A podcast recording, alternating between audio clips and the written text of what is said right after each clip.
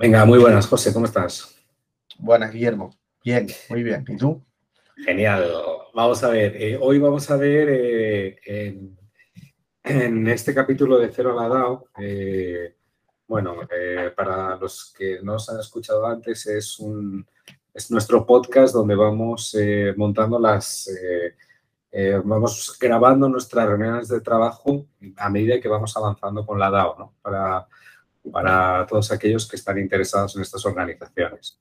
Entonces, eh, hemos llegado en este momento al punto en el cual eh, tenemos que discutir el white paper, que es el documento donde, donde explicamos cómo va a ser el funcionamiento de la DAO, cómo se va a poder acceder a ella, etcétera. Entonces, lo que hemos hecho en los anteriores capítulos, hemos estado discutiendo eh, todos estos puntos, buscando sistemas para para esto y ahora eh, hemos escrito un documento y este es el documento que, se, que lo que va a hacer es regular el funcionamiento y es el documento que, pondremos público para que todo el que quiera participar y tenga dudas, pues eh, se lo pueda leer y sea, eh, vamos a decir, como nuestra constitución, ¿no? Se podría decir algo así, a lo mejor, una especie de, documento que nos sirva para, para orientarnos y describa eh, cómo va a funcionar la DAO.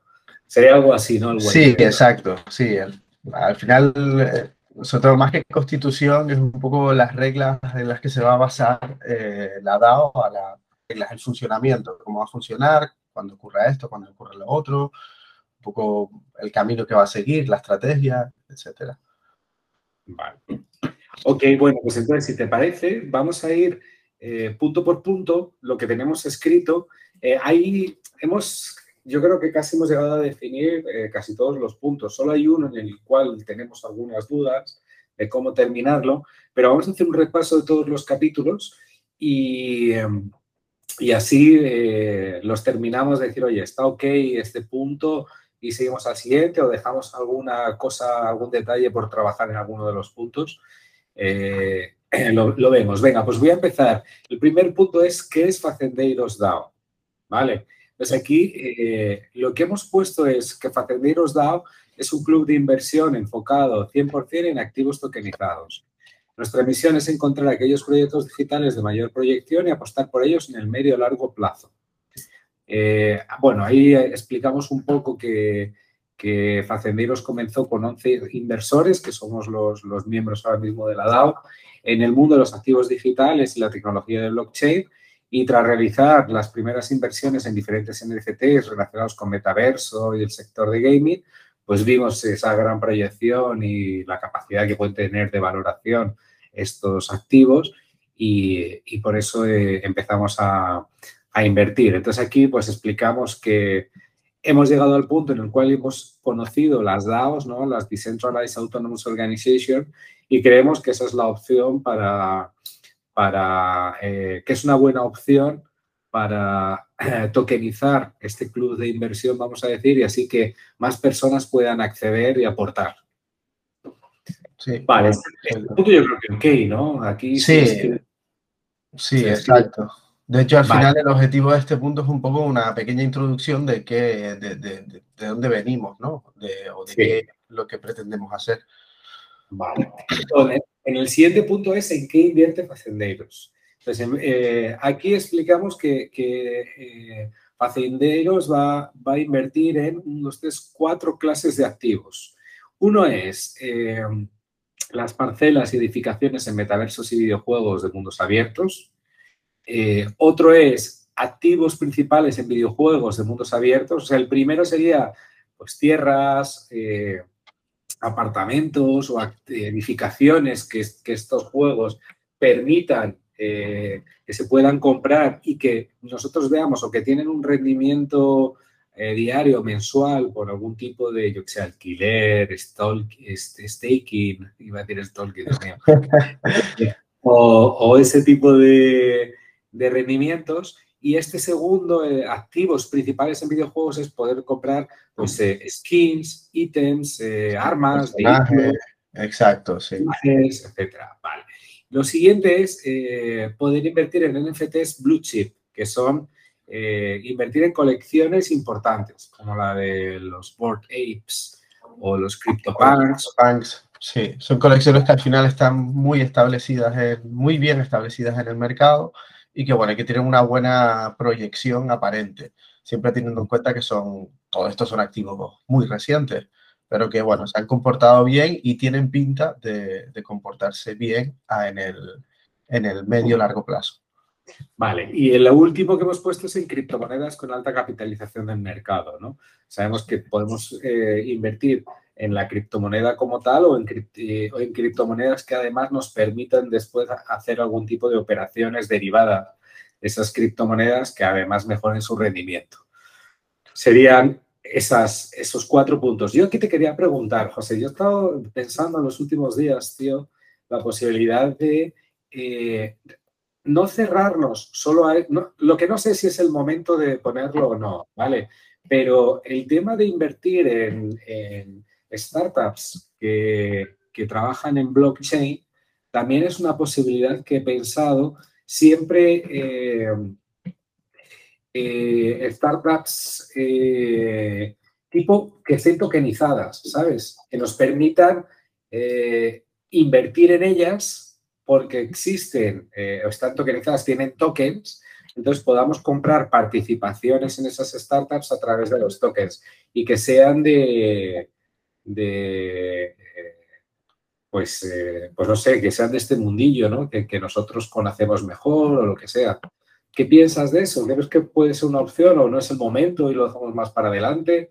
¿O lo metemos? ¿Cómo lo ves? Sí, a ver, Hombre, yo siempre tengo en cuenta varias cosas. Primero, el, eh, cómo, cómo de diversificados vamos a estar, y no solo en términos de inversión, sino en términos de, de, análisis de, de, los distintos mercados que vamos a tocar.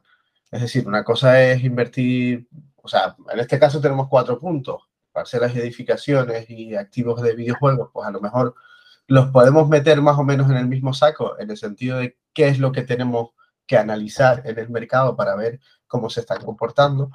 Pero luego tenemos los blue chips, luego tenemos las criptomonedas, entonces son como mini mercados diferentes dentro de, de, todo este mercado de criptoactivos, ¿no?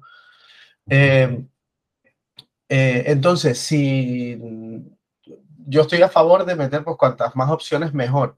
El tema es que si metemos, de, yo pienso que si metemos demasiadas opciones, perdemos el, el foco en quizás las opciones que, que, más cerca tenemos por, por, cómo hemos analizado nosotros el mercado los últimos meses y por dónde nos movemos, ¿vale? En, eh, entonces, esa es la, la, primera razón. Si, la primera razón, si intentamos abarcar demasiado, quizás perdemos esos pequeños detalles de, de, de, pues de los puntos en los que eh, nos vale. invertir. Eh, eh, y segundo, es, o sea, es un sector que me interesa, pero sinceramente yo, no conozco, a priori, no conozco tanto eh, de ese mundillo como para, como para realizar inversiones. En el sentido de que eh, puedo conocer las startups, pero a lo mejor no he visto cómo es la progresión de una inversión en startup dentro del mundo de, del mundo cripto. ¿vale? Si es verdad que tengo experiencia fuera del mundo cripto, bastante de hecho, pero como los mundos son bastante diferentes, no sé cómo se suele comportar ese tipo de inversiones en un lugar, eh, en el lugar, vamos, en el mundillo cripto, ¿vale? Pero sí me interesa y sí, lo que sí podemos hacer es, echar un ojo y analizar cómo es ese mercado un poco y, y, ver si nos interesa meternos ahí o no, ¿vale? Siempre teniendo en cuenta también el, personalmente lo que, lo que opinaba al principio, que, que no me gusta abarcar demasiado por, porque pierdo el foco en, en los distintos puntos. No, de acuerdo. Eh, lo que vamos, eh, vamos a tenerlo en cuenta eh, sabiendo que existe esa opción ahí y si, bueno, esto es un tema de la DAO, ¿no? En cuanto la DAO esté montada, se va a poder votar y si alguien tiene alguna propuesta de repente en una inversión semejante, y existe el conocimiento y la tesis es adecuada y, estamos de acuerdo, pues oye, abrimos otro frente. Si no, pues no. Sí. Exactamente. De hecho, al final de esta sección que estamos, que estamos viendo, precisamente se habla de lo que acabas de comentar. Eh, de que aunque estos son los principales activos que, que nosotros analizamos, el facendero puede invertir en cualquier otro tipo de activo siempre y cuando hay una propuesta detrás que, que, pues, que tenga peso, ¿no? Y lo que dices tú, si de repente llega alguien y uno de, estos, de los 11 que estamos ahora, o a lo mejor entra alguien nuevo y, y, y le encanta ese mundillo de, de, invertir en startups tokenizadas y lo conoce muy bien y hace una buena propuesta, hey, para adelante. Claro, claro. Vale, ok. Pues genial, este es, entonces ese sería el punto de que invierte Facenderos, que son esos cuatro, estos, esos cuatro grandes temas, ¿vale? Eh, el siguiente punto del white paper se basa en el proceso general de inversión. Entonces, en este, en este proceso, eh, lo, que, eh, lo que explica, vamos, sería en diferentes pasos cómo sería ese proceso. Entonces, lo primero que dice, oye, lo primero es la elaboración de la propuesta. Entonces, aquí se explica en detalle que cualquier miembro de Facenderos elabora una propuesta para adquirir un activo, por ejemplo. Eh, bueno, puede ser una propuesta para adquirir o para vender, ¿no? Él eh, está, va a establecer las diferentes tesis. Entonces, sí, exacto, exacto, lo suyo sí. sea para compra, sí, pero vamos. entonces, él escribe la propuesta, debe estar detallada siguiendo las directrices, las directrices que ha marcado el equipo de gestión. Eh, eh, no sé si, bueno, lo hemos comentado antes, pero, pero en la DAOS es necesario, sobre todo al principio, eh, un equipo de gestión para que esto empiece a funcionar, ¿no? Eh, la idea es que el equipo de gestión al comienzo va a ser mucho más activo y va a ser mucho más centralizado, entre comillas, pero, pero a lo largo del tiempo la idea es que eh, la DAO se vaya descentralizando. Entonces, este equipo de gestión sería el que marcará cómo van a ser los, cómo va a ser una elaboración de una propuesta, qué campos hay que rellenar, qué se necesita eh, para que llegue una propuesta al resto y sea votada y vaya para adelante.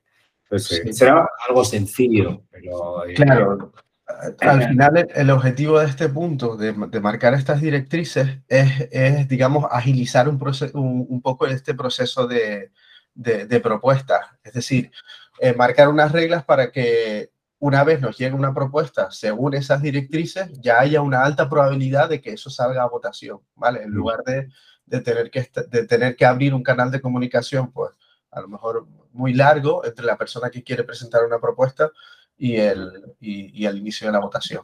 ¿vale? Venga, pues los pasos serían primero elaborar la propuesta, eh, siguiendo el formulario o el modelo que, que, el equipo de gestión va, va a montar.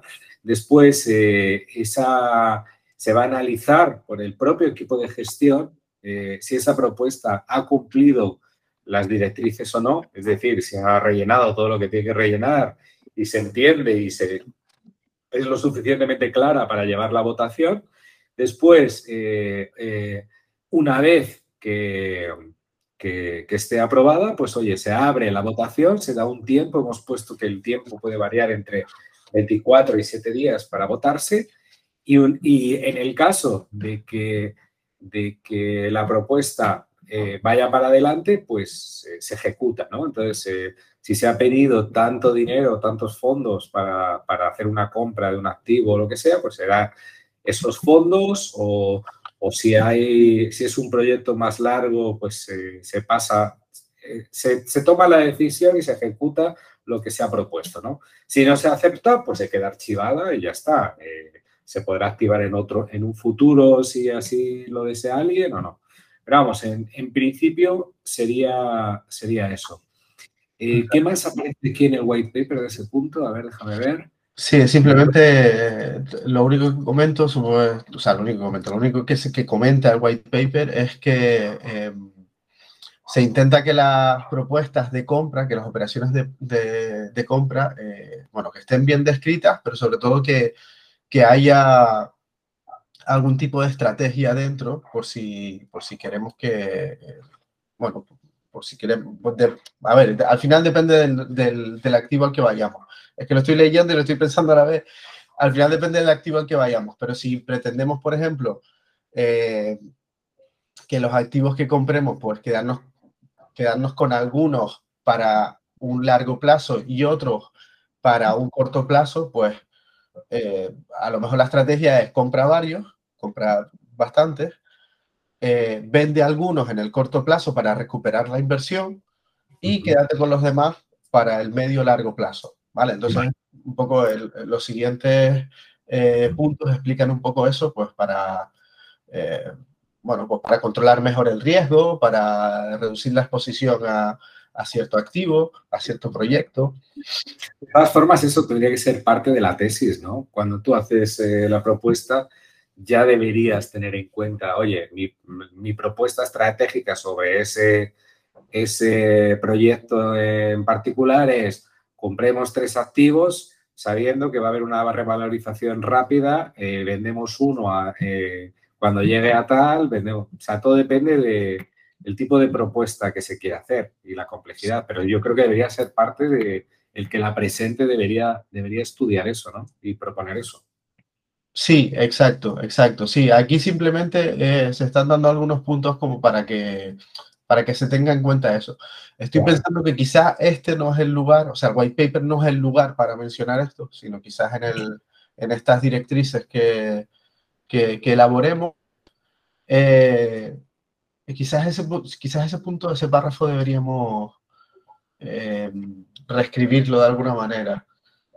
Sí me gustaría mencionar el tema de la reducción de la exposición y el control del riesgo para que se tenga en cuenta un poco y para que la persona que esté interesada en la DAO sepa más o menos, mm, o sea, por dónde vamos en cuestión de, propuestas de inversión, que no sea, vamos a comprar todo lo que sea a lo loco y, y mantenerlo hasta el infinito, sino siempre teniendo en cuenta un poco el, el riesgo y la exposición que, al que nos vamos a someter.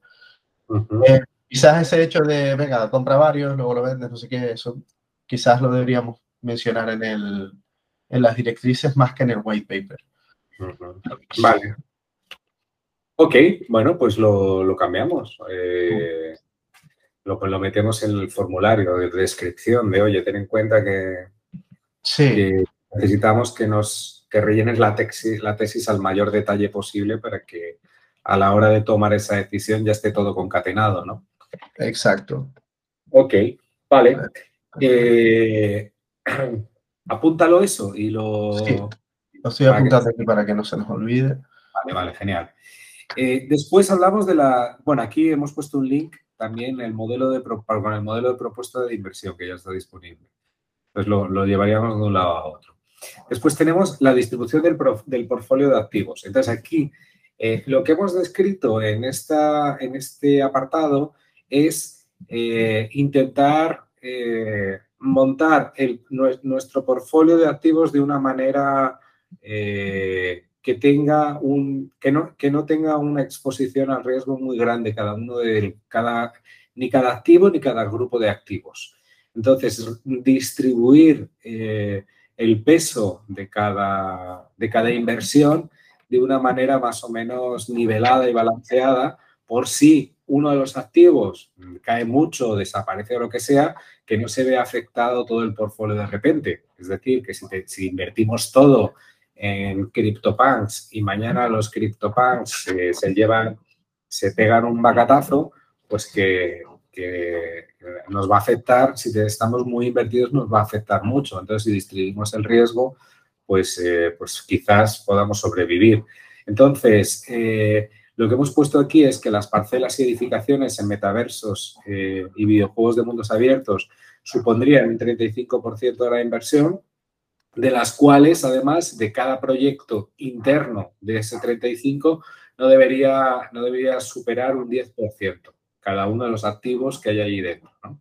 Sí, o sea eh, que como, como mucho, ¿no? Como, a ver, como mucho podríamos tener 10 proyectos o como, como máximo.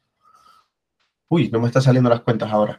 Pero vamos, que cada proyecto no supere más del 10% de, de, ese grupo. Sí, de ese 35. O sea, tú vamos a tener de todo el patrimonio disponible, eh, eh, meteríamos un 35% en parcelas y edificaciones y cada proyecto que haya ahí dentro no puede superar un 10%, todos no puede superar un 10%. Entonces, si cae uno, pues oye, eh, nos ha jorobado un 10% de esa inversión, pero por lo menos tenemos distribuido el riesgo. con los videojuegos, que era el tema de los skins, de los personajes y todo eso, de las armas, estaríamos hablando de un 15% del patrimonio y volvemos a aplicarle lo del 10% por cada grupo de activo ahí dentro. Eh, los NFTs hemos puesto un 20% eh, y las criptomonedas hemos puesto un 30%. Hemos puesto también dentro de las criptomonedas, es como eh, hemos establecido porcentajes para Bitcoin, para Ethereum y después stablecoins, stablecoins en staking. Hemos puesto 40% para Bitcoin, 40% para Ethereum y 20% para, para stablecoins. Sí. bueno, esto es una primera propuesta. Eh, a medida que esto vaya que esto vaya desarrollándose, el grupo irá votando, irá. A lo mejor hay gente que dice, oye, ¿para qué vamos a tener en Bitcoin eh, tanto porcentaje? Estamos siendo muy conservadores, hay que meter en otro lado. Hay que comprar otras monedas. pues todo se propone y se vota, pero esto es un comienzo, ¿no? Para tener unas directrices. De hecho, eh, estaba pensando estaba pensando que creo que esta fue la primera propuesta que hicimos. En plan, venga, esto lo tenemos que revisar y creo que jamás lo revisamos.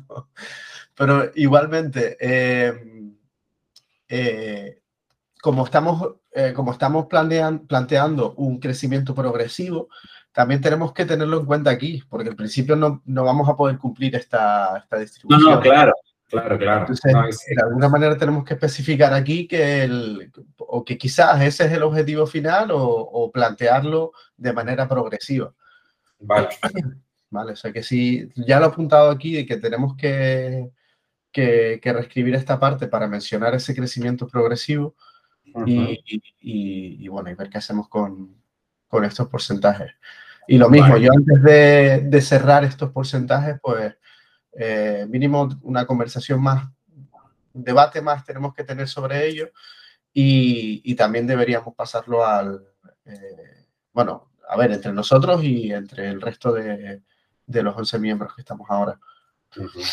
Sí, pero hay, aquí hay una cosa, José, que la idea es, eh, en el momento que, que, estemos preparados ya para hacer el primer mintado, de la primera ronda, este documento se supone que lo vamos a publicar dentro de una página web para que esté disponible para todos, ¿no?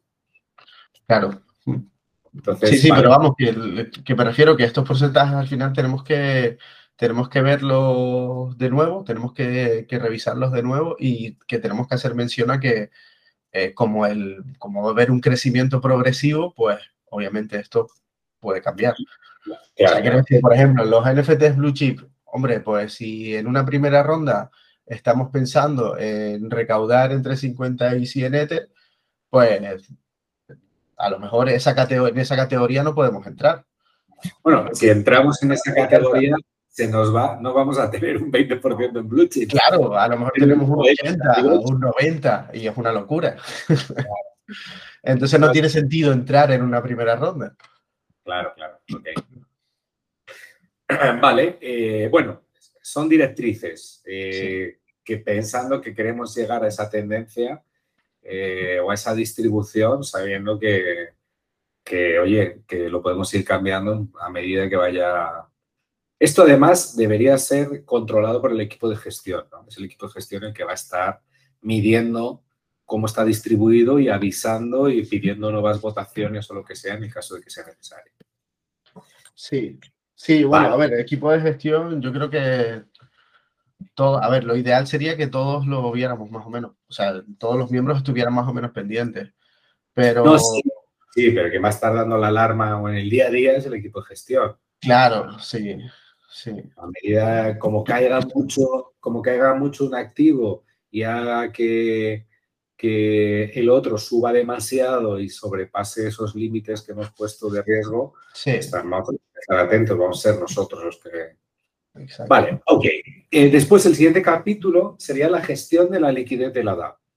Entonces, aquí eh, estamos hablando qué vamos a hacer con el capital disponible para, para adquirir nuevos activos. Es decir, vamos a tener un dinero eh, invertido o vamos a invertir en activos y luego vamos a tener otro dinero esperando eh, por situaciones de, de, oportunidad, ¿no? Entonces aquí lo que estamos describiendo es que primero vamos a decir en qué, en qué se divide este, esta liquidez, en qué conceptos. Pues serían los activos invertidos, los NFTs y posiciones en criptomonedas, el, lo que hemos llamado líquido, que sería el capital restante, que se puede utilizar para nuevos activos, y luego tenemos que guardar una bolsa para los gastos que va a tener el club, porque nosotros vamos a tener, pues, eh, pagar el hosting del site, el tema del mintado, eh, diseñador si necesitamos, eh, los sistemas que vamos a contratar, pues, para hacer las votaciones, para hacer la gestión de la DAO, etcétera, ¿no? Entonces, va, la, DAO, la propia DAO va a necesitar dinero.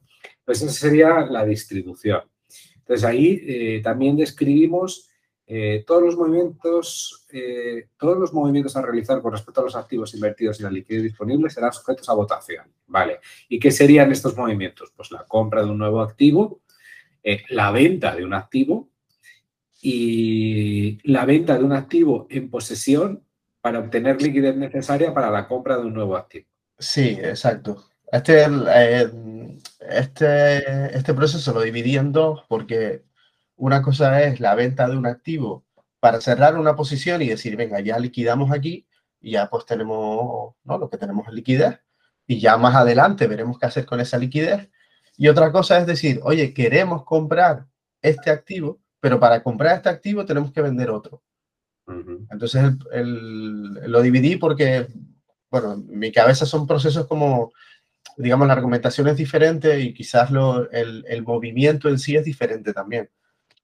Al final de, si quiero liquidar una posición, eh, al final del, proceso lo que tengo es líquido, lo que tengo es Ether o la criptomoneda que sea. Y si quiero comprar otro activo y para ello tengo que vender un activo o uno de los activos que tengo, al final del proceso lo que tengo es el activo que quería comprar. Vale. Vale, ok. Eh, venga, pues vamos al al tema de los gastos, lo que hemos dicho es que se estimarán una periodicidad de 6 a 12 meses. Pues para, para saber, oye, vamos a gastar en los próximos 6, 12 meses tanto, vamos a dejar guardado esto para luego no tener problemas en el futuro. O sea, muy sencillo. Sí, aquí también hay en tema de gastos, creo que lo vamos a ver más abajo, pero para, para ya ir poniéndonos en situación, eh, nosotros hacemos distinciones entre los gastos que tenemos. Una cosa son los gastos, digamos, eh, recurrentes, que son los gastos que sabemos que vamos a tener, que son los que comentabas tú antes, la contratación de un hosting o eh, la suscripción a una herramienta que creamos. Todos esos gastos son, son recurrentes y sabemos lo que van a costar y los podemos estimar. Y para ello tenemos esa bolsa de gastos. Y luego, eh, lo voy a mencionar igualmente, son, ahí tenemos gastos, tendremos gastos a lo mejor eh, inesperados, que ahora mismo no se me ocurre ninguno, pero son gastos que a lo mejor tenemos que hacer en, un momento concreto debido eh, eh, eh, a. Creo que abajo tendremos algún, algún, ejemplo de ello. Pero ese tipo de gastos que no podemos estimar, o bueno, que quizás sean esperados, pero no podemos estimar, porque a lo mejor es un porcentaje de, de, algo que ha ocurrido. Entonces, para ese tipo de gastos, pues necesitamos una estrategia diferente a la bolsa de gastos. Lo menciono porque ya que estamos empezando a entrar en el tema, un poco que, se, que tenemos la bolsa de gastos, pero que sabemos que todos los gastos no son, no se pueden estimar, vamos. Vale, vale, vale. Ok. Eh, vamos al siguiente, que es eh, gastos, ah, eh, gastos fijos recurrentes. Gestión, bueno, la gestión de gastos y los gastos fijos recurrentes. Entonces, aquí hemos puesto que la, la DAO son los gastos que va a tener la DAO, ¿no? Que es la gestión, va a tener gastos de gestión general, de asesoramiento legal y de asesoramiento contable, que serían los gastos de administración, y después los gastos de tecnología, que aquí incluimos, incluimos pues infraestructura, hosting, dominios, desarrollo y mantenimiento, comisiones para la creación de carteras multifirma, sistemas de gestión de DAO, sistemas de reporting, etc. Eh, luego hemos puesto también una parte de investigación y análisis, que es hemos visto que existen eh, herramientas eh, que pueden ayudarnos a tomar decisiones, las mejores decisiones de inversión, ¿no? Existen grupos, lo que se llaman grupos alfa, que son grupos donde se van pasando pistas de nuevos lanzamientos que, que va a haber o de, cosas que, a lo mejor no te enterarías de otra manera o herramientas de análisis de, oye, está subiendo con alarmas, está subiendo el precio de tal o bajando, etcétera. Entonces, bueno, ese, ese tipo de, de, gastos. Entonces, vemos que ahí serían unos gastos fijos que tenemos que tener en cuenta para la DAO eh, y luego tenemos unos gastos variables. creo que el capítulo de los gastos fijos es eso, ¿no? Administración, tecnología, investigación y análisis. Y, luego, y luego tienen los gastos variables. Y aquí en los gastos variables, eh, no, lo que ponemos es, este capítulo sobre todo es qué gastos se va a, o sea, eh, el equipo de gestión, que es el que va a estar gestionando la DAO, va a estar proponiendo también, va a estar eh, haciendo las compras, las ventas, etcétera, va a ser como el responsable general de la DAO, ¿no? Entonces, se ha establecido que el equipo de gestión se llevaría entre un 5 y un 25% de los beneficios de cada operación cerrada. Y ahí hemos hecho una escala, ¿no, José? Sí, exacto. Esto entra dentro de lo que comentábamos antes de gastos variables que no, no podemos estimar de antemano. Entonces, eh, exacto, lo, lo, que hemos pensado es eh, hacer, o sea, que el beneficio obtenido por, o el beneficio que pueda obtener el equipo de gestión sea progresivo, eh, vaya creciendo según cuanto mayor beneficio se vaya obteniendo.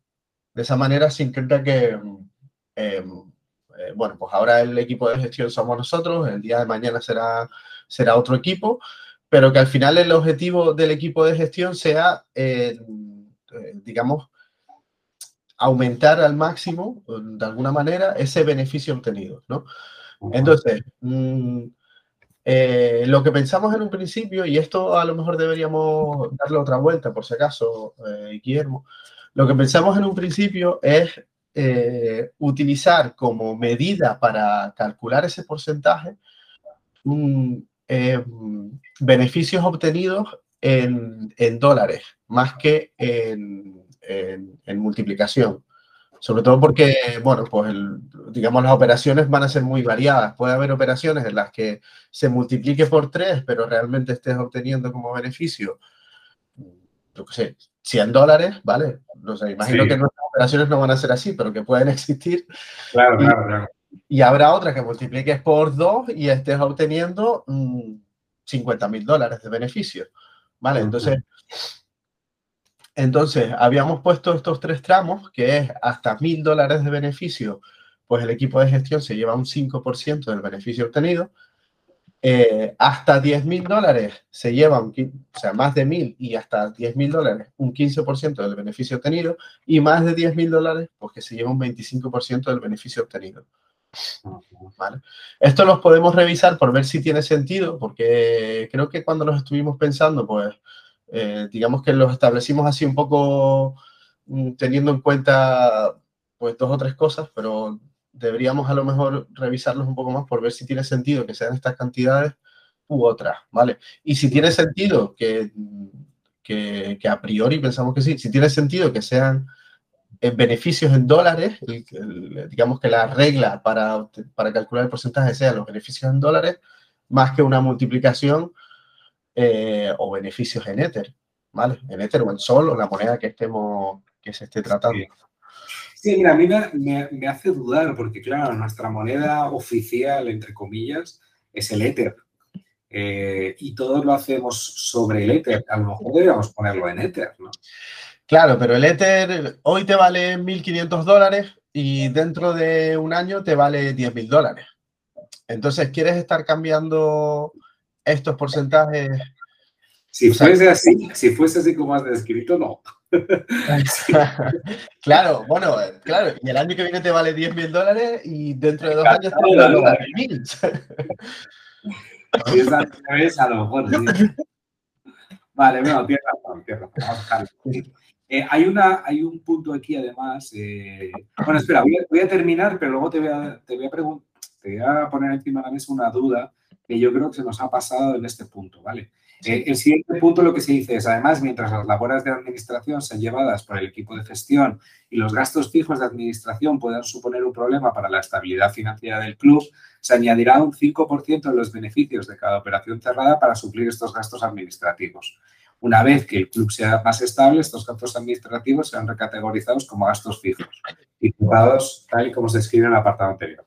Eso tiene todo el sentido que, que, oye, a medida, como estamos comenzando, pues de todos los beneficios que haya, se guarde un poquito para la caja de la DAO por si mañana hay cualquier problema.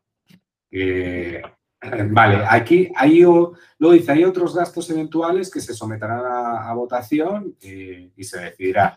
Pero creo que se nos ha, nos ha faltado aquí un punto, tío, que es eh, como gasto variable el porcentaje para o, o cómo vamos a premiar a aquellos participantes de la DAO que aporten de alguna manera, porque eso sería gasto variable, ¿no? O sea, imagínate que mañana alguien eh, hace una propuesta, o sea, vamos a tener la DAO en sí, entiendo que lo que hace es premiar a los miembros que más valor ofrezcan, además del equipo de gestión, quiero decir. Entonces, eh, mañana tenemos a, eh, dentro, de, dentro de nuestro grupo hay un abogado y, y está mirando todo el tema de la, pues de la personalidad jurídica de la DAO, si es necesaria, no es necesaria, etcétera. Si él eh, lleva a, pues, se va, va, a trabajar en ese sentido y nos trae una solución y tal, pues a lo mejor debería la DAO eh, recompensarle de alguna manera, ¿no? Y eso sería un gasto variable. Entiendo, ¿no? Exacto, sí. De hecho, lo comentamos, lo comentamos alguna vez también. Em, yo creo que em, como es algo que todavía no ocurre, sino que ocurrirá en el futuro, yo creo que podríamos centralizarlo todo en el equipo de gestión y cuando ocurra, separar ese porcentaje del equipo de gestión entre lo que va al equipo de gestión como tal, de lo que va al equipo encargado de la propuesta X. Ya le daremos el equipo de ¿No crees necesario que deba aparecer algún apartado, por lo menos, resaltando que eso, en caso de que suceda eso, al comienzo será de esa manera? Sí, sí, tienes razón. Sí, deberíamos mencionarlo al menos, sí. Porque puede, va a motivar y va a incentivar también al que quiera pertenecer a la DAO, va, a decir, ah, bueno, yo puedo participar también y, ser recompensado. O sea, no va a ser solo un equipo cerrado que se votó y aquí no hay como, eh, no hay como participar de todo lo contrario. O sea, el equipo es de gestión es porque ahora mismo no hay otra manera, pero si, a medida que se pueda eh, y la gente pueda participar y se le pueda recompensar, maravilloso, ¿no?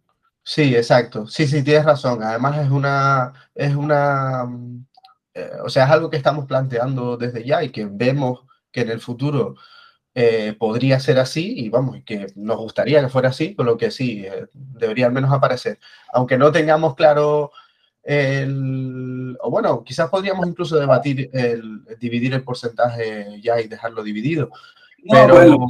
lo podemos poner en otros gastos intelectuales como otro de los puntos, ¿sabes? Eh, en caso de que exista un gasto ta, ta, ta, se vota y además decir, en caso de que algún miembro del club ofrezca o dé un valor eh, que sea eh, importante, pues se vota. O hay otra opción, porque si alguien hace una propuesta, una tesis de inversión que es buena, a lo mejor deberíamos organizar eso también, ¿sabes?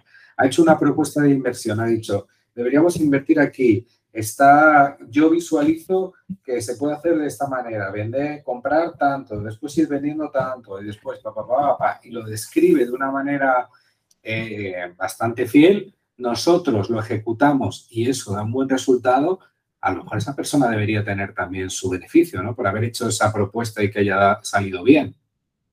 Sí, podría ser, eh, podría ser. Es que hay, bastantes opciones, entonces... Ya, complica Claro, o sea, quiero decir, tú sabes que a mí me gusta siempre que sea lo más simplificado posible y, creo que lo he dicho varias veces ya, pero en otros, eh, en, otra, en otros episodios antes, pero vamos, que si hay algo que todavía no ha ocurrido y que no va a ocurrir en el corto plazo, o que suponemos que no va a ocurrir en el corto plazo, quizá no deberíamos gastar mucha energía en detallar cómo va a ser ese proceso. Vale, vamos a ponerlo. lo que sí es cierto es que deberíamos mencionarlo de alguna manera, aunque no lleguemos al detalle, sí mencionarlo de alguna manera. Sí, porque va, a motivar a la gente a involucrarse. Entonces, eh, lo ponemos como que existe esa posibilidad y en el caso de que pase, pues oye, se, decide entre todos y, se ve cómo se hace. Exacto. Voy a apuntarlo por aquí también.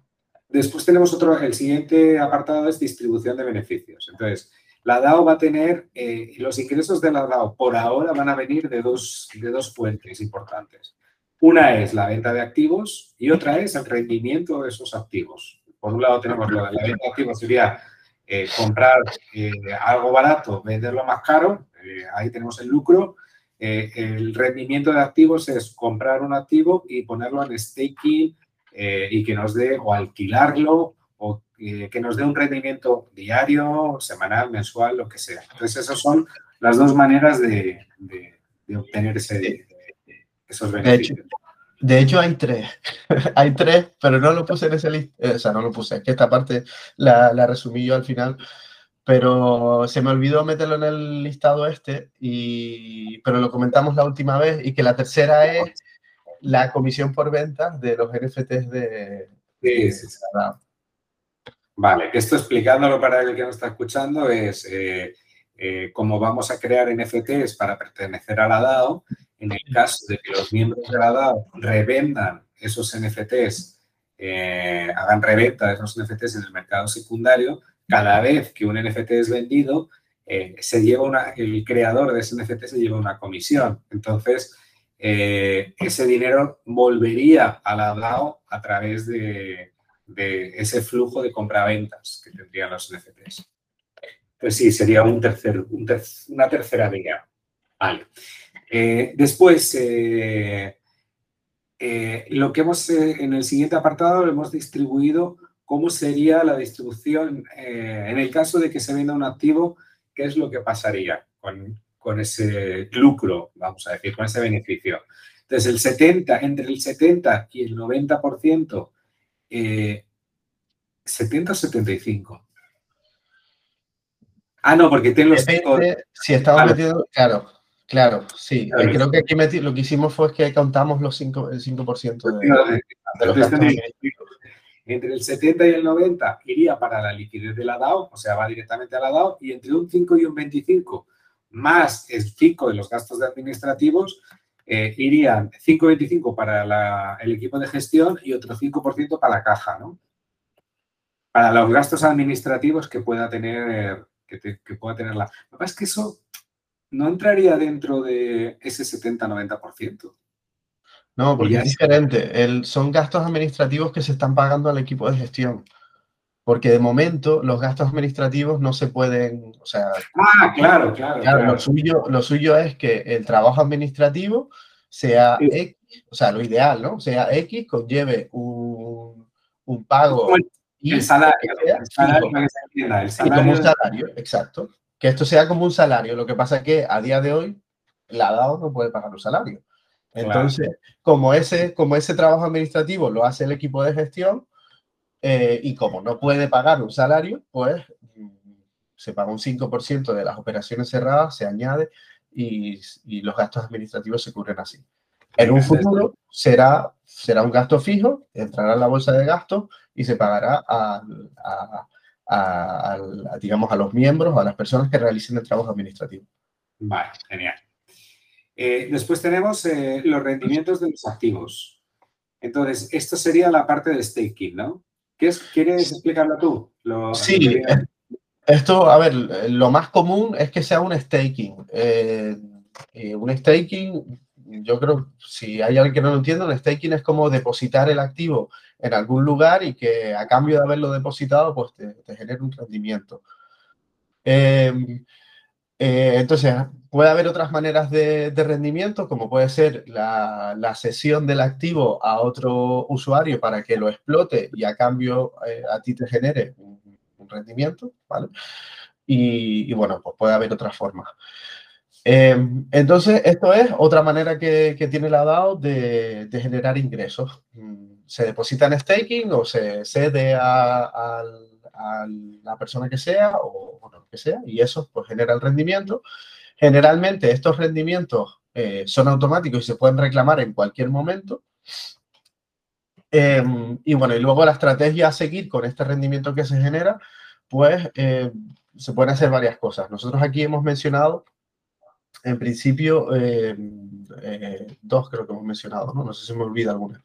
Una es reinvertir lo generado en el mismo lugar donde se ha depositado el activo inicial, si se puede hacer así. Buscar un lugar diferente al lugar original, pues para reducir la exposición al, al mismo servicio. O si no se puede reinvertir ese, activo, pues se valora si lo vendemos por otro activo diferente o si lo mantenemos y porque pensamos que en un futuro se va a revalorizar o lo que sea. En caso de, como esto se puede reclamar en cualquier momento, también hemos puesto por aquí en, el, eh, en esta sección que eh, para no estar reclamando eso, ese rendimiento todos los días, pues según el rendimiento que sea, pues podemos establecer una frecuencia diferente que sea una vez a la semana, una vez al mes. Esto va a depender del activo que sea, del rendimiento que genere y de la forma en la que se, se procesa. Pero vamos, que, que tampoco hace falta estar todos los días obteniendo el rendimiento para, pues, vamos, para cerrar estas operaciones. Vale. Eh, el siguiente punto, que no estaba arriba, pero, pero ya, está, ya está aquí descrito, es lo de la comisión por ventas de los NFTs de Facendeiros que ya lo hemos explicado. Eh, después vienen los dividendos a repartir. Entonces, aquí lo que explicamos es que en el caso, eh, ese es el otro apartado, de que exista posibilidad de, que tengamos un, hayamos eh, decidido que la DAO decida, vamos a repartir un beneficio a los dueños de los tokens, pues de una manera mensual, trimestral, anual o, o, una vez de repente, porque lo, así lo decidimos, distribuir como si fuesen dividendos. Entonces ahí se votaría, se decidiría qué porcentaje de, lo que tenemos o de los beneficios vamos a repartir y automáticamente enviaríamos ese, esos eh, Ethers o la moneda que sea a, los, a las wallets que, son, que tienen en ese momento el token. ¿no? Eso, bueno, ya lo definiremos en el momento que pase. Como decíamos, es una posibilidad que existe, ¿no? poder, de poder dar dividendos de, la DAO. Eh, luego ya vamos a la descripción de lo que hace el equipo de gestión. El equipo de gestión eh, lo hemos puesto que sería compuesto por, un mínimo de dos personas y un máximo de seis. Ahora mismo somos eh, José y yo, somos nosotros dos. pero bueno, si hay alguien más que se quiera animar, pues adelante. hemos puesto seis para que sea algo manejable, porque si no, puede ser una locura este, ser 200 personas en el equipo de gestión. Eh, eso pueden ser a lo mejor equipos de otros proyectos o, de otras inversiones, se pueden hacer subequipos, etcétera, pero, en definitiva es eso. Entonces, las funciones aquí vienen descritas en white paper, que serían las funciones de administración, por un lado, que es eh, administrar la DAO, crear y lanzar los nuevos mintados, las nuevas rondas, gestionar las votaciones, distribuir el lucro entre los inversores, y luego tenemos las funciones relacionadas con las operaciones de inversión. Que esto debería, o sea, la idea en el futuro es que sean dos equipos diferentes, eh, pero ahora mismo pues lo vamos a hacer todos nosotros. Entonces, este, ese, equipo sería el encargado de recibir estudiar y autorizar propuestas de inversión, realizar las propuestas de inversión y eh, realizar las compraventas y el reporting del estado de las inversiones.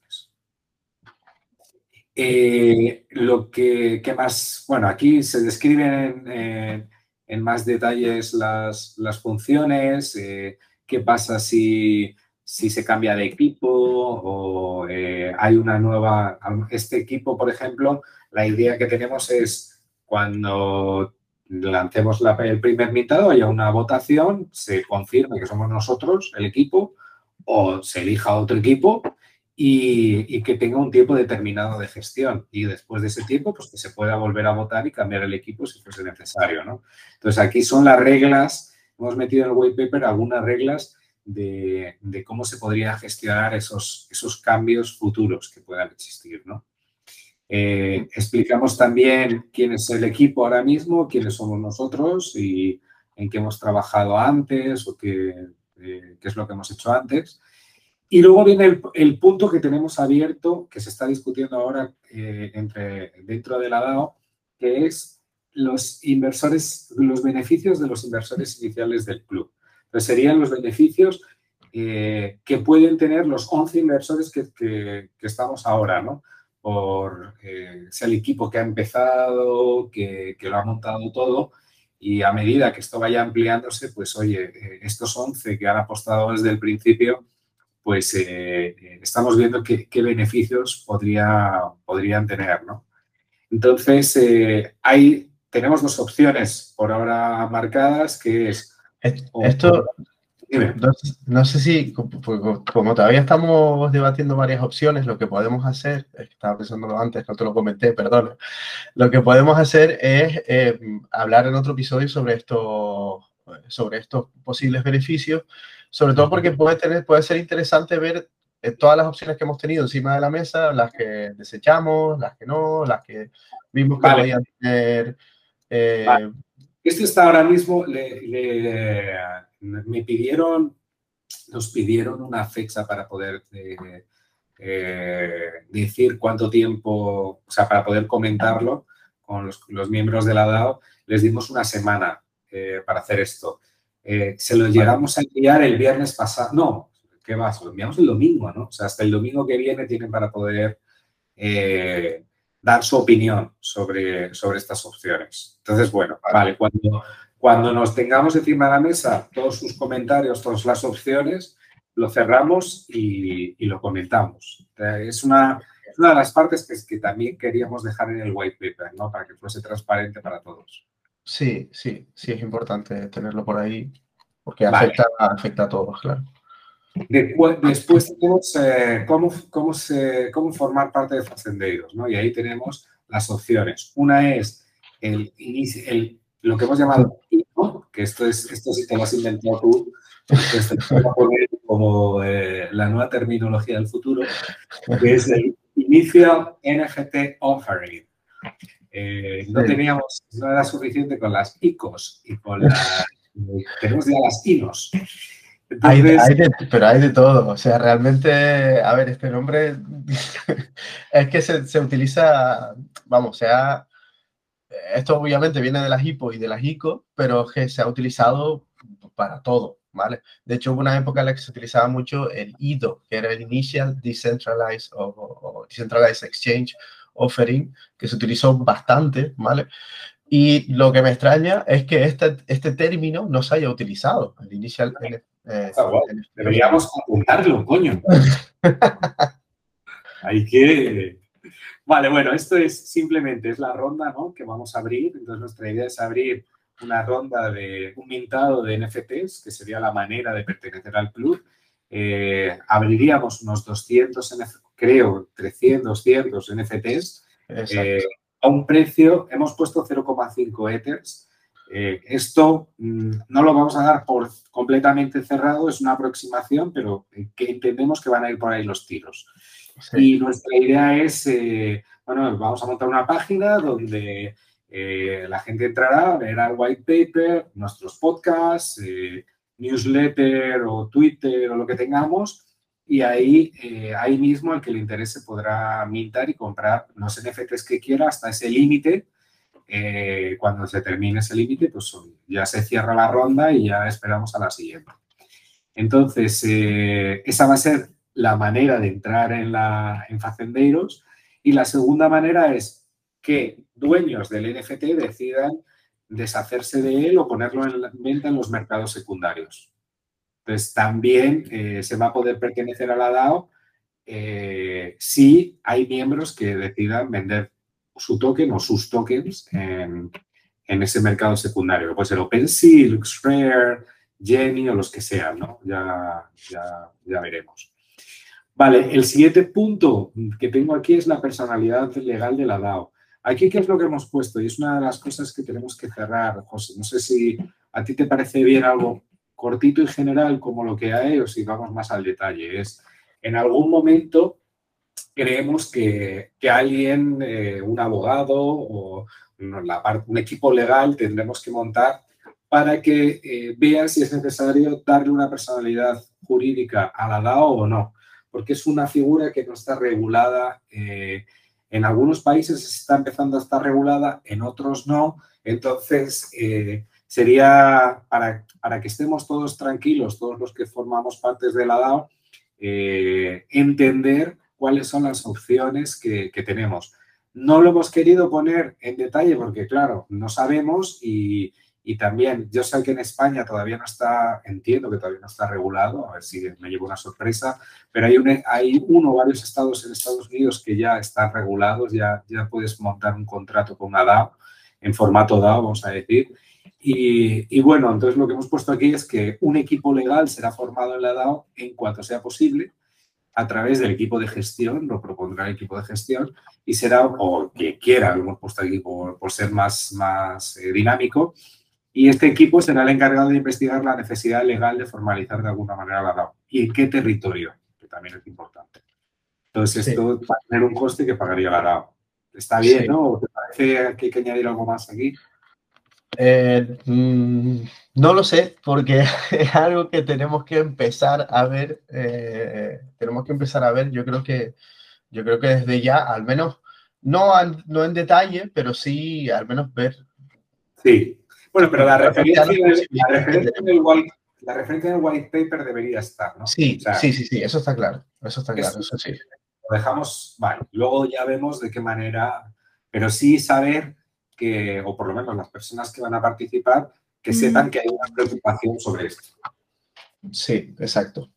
Vale, eh, pues este es el white paper. Había un último punto que, que, quitamos, que no sé si es necesario dejarlo, que era eh, la publicidad de la DAO o, la parte pública que va a tener la DAO. Eh, no sé hasta qué punto era necesario o no, entonces no está por ahora, pero estos serían los, los grandes puntos. ¿Hay alguno que a ti eh, creas que nos falta o que tenemos que eh, desarrollar más? O... Mm, en principio creo que no. Con esto, no. Yo creo que con esto queda claro cómo, cómo funciona, cómo va a funcionar el, eh, Entiendo que es un documento vivo, ¿no? Que, que, esto, a medida que vayan surgiendo necesidades de detallar eh, funcionamientos de la DAO, pues los vamos incluyendo, ¿no? Sí, sí, bueno, eh, sí, pero hasta cierto punto. Quiero decir, hay cosas que, que realmente, o sea, aunque esté vivo, Mm, si cambiamos cosas de funcionamiento de la DAO, realmente tiene que haber, o bueno, para ciertas cosas tendrá que haber un consenso. Claro, entonces cuando Sí, ah, en ese caso sí, en ese caso sí. Y sí, eh, tienes razón en que también a medida que esto vaya creciendo, pues habrá ciertos, ciertos ajustes en la estrategia, imagino, mm, a lo mejor no, pero imagino que sí. Y, y bueno, y tendrán que contemplarse después de que haya consenso, obviamente, sí. Claro. Ok, vale, pues yo creo que, hasta aquí hemos llegado con el tema del white paper y, y, nada, a medida que vamos a, trabajar en esa, esa, parte pendiente que nos falta de los beneficios, ahí lo cerramos y la siguiente fase ya sería montar el site y ir publicando el white paper y lo que hemos estado comentando. Exacto, sí, perfecto. Muy bien, señor. Pues eh, pues hasta aquí hemos llegado. Hasta el próximo. Venga, hasta la próxima. Venga, hasta luego.